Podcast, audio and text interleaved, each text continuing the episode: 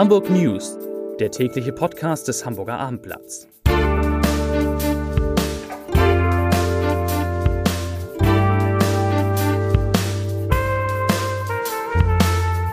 Herzlich willkommen. Mein Name ist Lars Heider und heute sprechen wir darüber, was das Universitätsklinikum Klinikum, Klinikum Eppendorf im Kampf gegen das Coronavirus plant. Außerdem geht es um Immobilien in Hamburg und eine Warnung des Bürgermeisters, um neuen Ärger bei der Elbvertiefung und um Hamburgs Kultursenator Carsten Broster, der Bücher schreibt wie andere Leute. Grießpudding kochen, nämlich nahezu jeden Tag. Nee, das ist das zweite Buch innerhalb kürzester Zeit rausgebracht und das dritte ist schon in Planung. Darüber sprechen wir gleich auch. Aber zunächst drei Nachrichten, wie immer in aller aller Kürze, heute wirklich sehr kurz.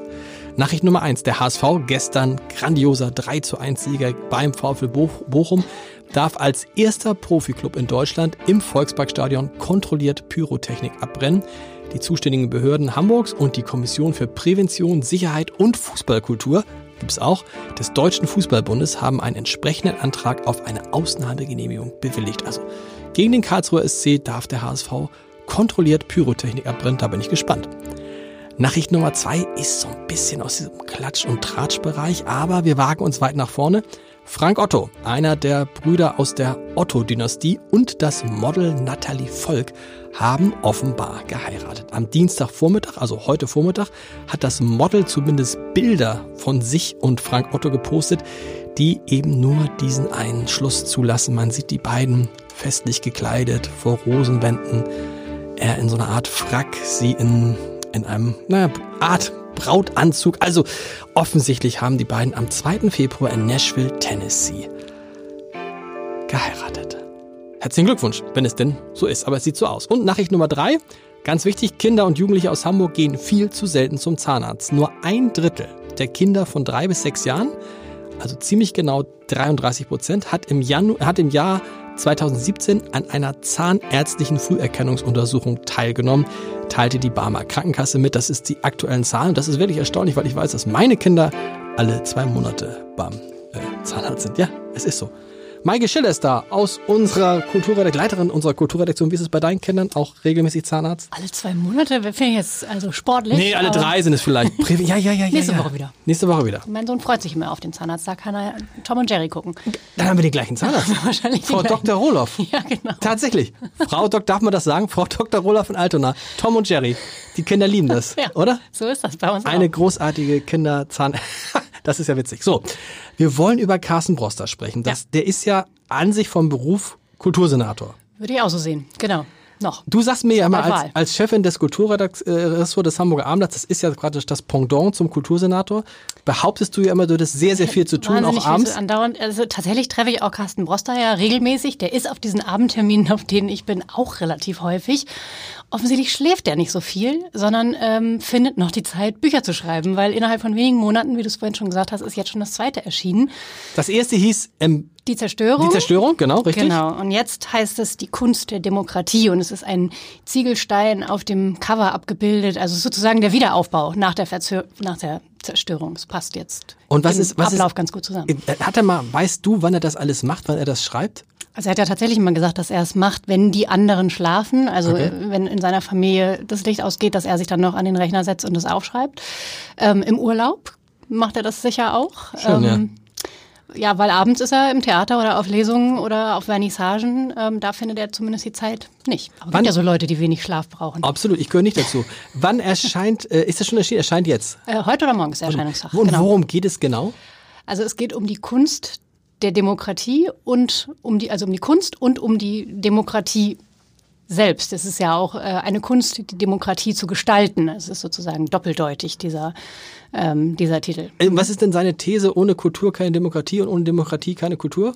Stimmt auf jeden Ja, Fall im schon Grunde mal. ist Dafür das muss schon man mal nicht lange also- nachdenken. ja, genau, komisch, aber er hat 250 Seiten dafür gebraucht Okay. und schafft das in einem Satz. Ja, es geht, also, es geht um Zusammenhang und Zusammenhalt. Also da eigentlich geht es so, wie, wie das Motto der Lessing-Tage, es geht um eigentlich um alles in der Welt. Ähm, es geht darum, die Freiheit zu erhalten, die er durchaus ähm, an einigen Stellen bedroht sieht. Ähm, es gab ja vor einiger Zeit, 2018 war es, glaube ich, im Herbst 2018 in Hamburg die Erklärung der vielen, wo sich Kulturinstitutionen zusammengeschlossen haben Und ähm, offensichtlich eben besteht die Notwendigkeit, da auch sich der gegenseitigen Solidarität zu versichern. Und dieses Buch ist sicher auch ein Solidaritätsbekenntnis des Kultursenators, weil ähm, er sieht da auch die Notwendigkeit, die Freiheit zu verteidigen. Sehr gut. Während du dich mit äh, Carsten Broster beschäftigt hast, habe ich mich getroffen, äh, du musst mich jetzt so ein bisschen mitbefragen, bin ich mich getroffen ja. mit, mit dem äh, Hamburgs ersten Bürgermeister Peter Tschentscher. Und worüber habt ihr gesprochen? Pass auf. Und, sehr gut. Und Franziska Giffey. Der äh, noch Bundesfamilienministerin, als wir uns trafen, war noch nicht klar, dass sie sich anschickt, äh, regierende Bürgermeisterin von Berlin zu werden. Jetzt weiß ich, warum sie in diesem Gespräch so sehr dafür geworben hat, Bürgermeister und Bürgermeisterin oder Bürgermeisterin zu sein. Sie sagte, das ist der schönste Job aller Zeiten. Nun wollte ich dich fragen, die Überschrift über diesen Podcast, den man ähm, demnächst hören kann auf www.abendblatt.de slash Entscheider. Gespräch mit Franziska Giffey und Peter Tschentscher. Die Überschrift über diesen Podcast ist bisher ein Zitat von Franziska Giffey. Und ich wollte dich fragen, kann man das machen? Das Zitat ist nämlich, die Leute wollen keine Miesepeter in der Politik. Also, das ist doch eigentlich, also das ist sicher nicht verkehrt, oder? Ist, ist nicht verkehrt. Sie bezieht sich natürlich darauf, dass man Humor braucht und so weiter. Ich habe nur gedacht, weil ja sie in das ein Podcast ist mit Franziska Giffey und Peter Tschentscher. Und da frage ich mich, die Leute wollen keine Miesepeter in der Politik. Nicht, dass das falsch verstanden wird. Verstehe. Du Verstehst meinst, das ist ein Rat an ihn. Ich weiß es, nein, ich glaube nicht. Nein, also Spaß beiseite, aber ist eine schöne Überschrift. Ganz interessant. Peter Tschentscher, der Bürgermeister dieser Stadt, warnt in diesem Gespräch Hamburger davor, das ist für mich der Hammer des Tages, sich aktuell eine Immobilie in der Stadt zu kaufen. Er sagt, ich weiß nicht, ob ich das, ob ich so, das überhaupt so klein lesen kann. keine Hamburger mehr, die sich das leisten können, nee, pass auf, aber er sagt, er sagt, er sagt, er sagt wörtlich, wörtlich, wörtlich, wörtlich, wörtlich, auf die Frage, ob man sich in Hamburg angesichts der astronomischen Preise noch ein Haus kaufen sollte. Pass auf. Die Knappheit an Wohnungen, mit denen hohe Mieterwartungen verknüpft sind, hat dazu geführt, dass auch die Kaufpreise spekulativ geworden sind. Deswegen kann ich alle, die Häuser kaufen, nur warnen.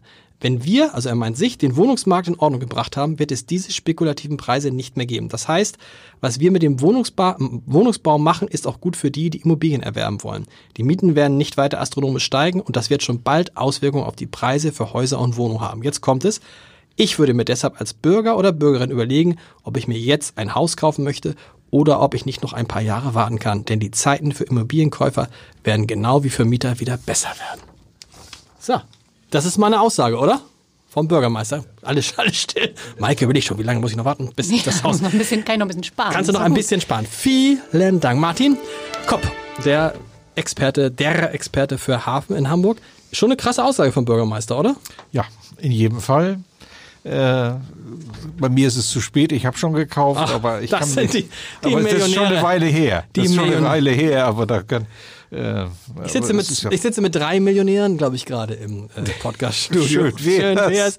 Aber äh, ja, wir gucken. Sag mal, Elbvertiefung, konnte ja. ich gar nicht glauben. Ich dachte, Elbvertiefung, das Thema ist durch, es wird gebaut und jetzt gibt's wieder eine Klage gegen die Elbvertiefung? Ja, das ist eher so aus der Kategorie, da war doch noch was. Okay.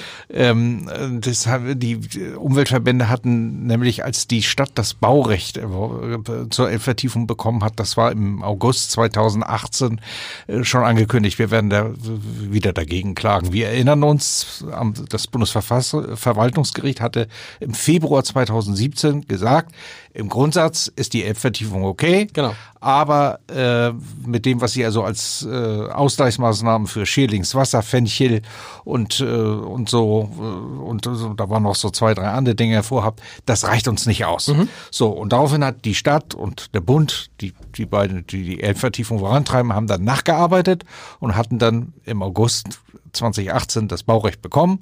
Und jetzt sagen die äh, Vertiefungsgegner, Moment, aber das, was ihr jetzt geändert habt an den Plänen, das reicht uns immer noch nicht. Und müssen dann nochmal extra klagen?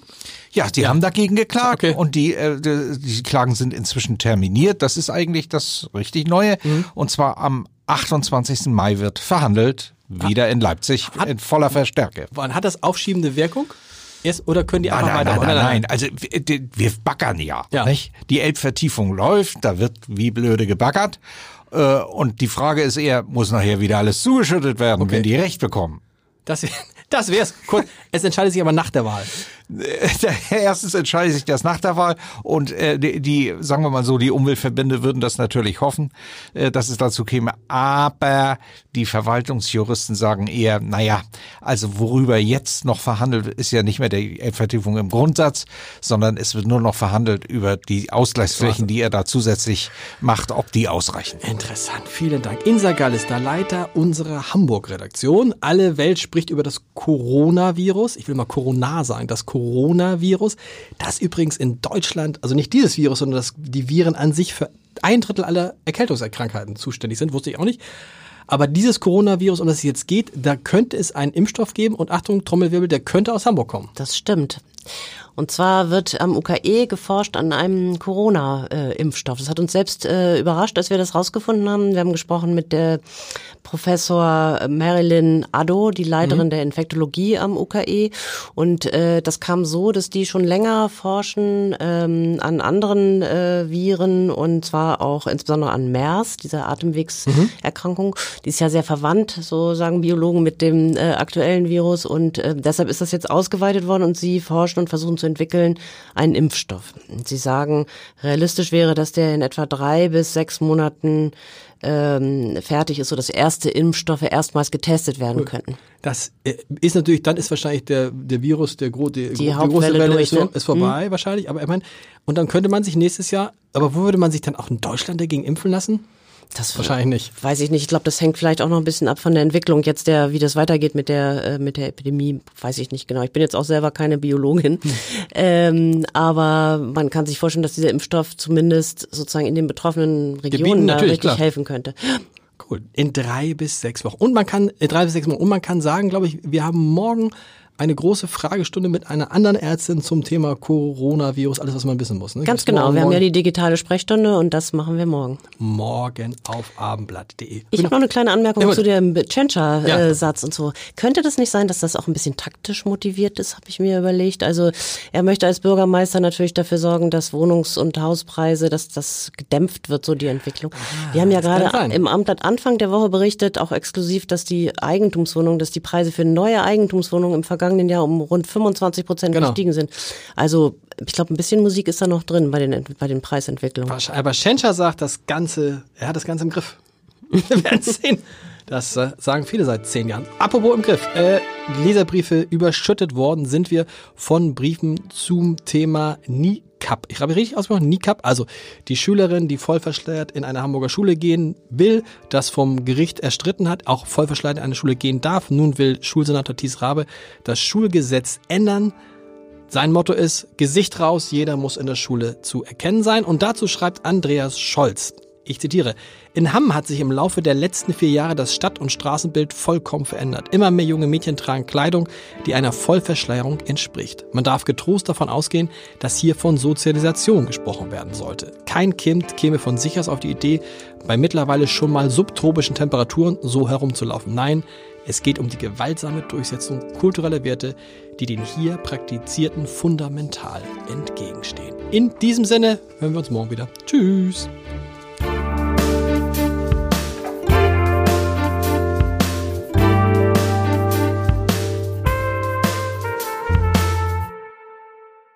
Weitere Podcasts vom Hamburger Abendblatt finden Sie auf abendblatt.de slash podcast.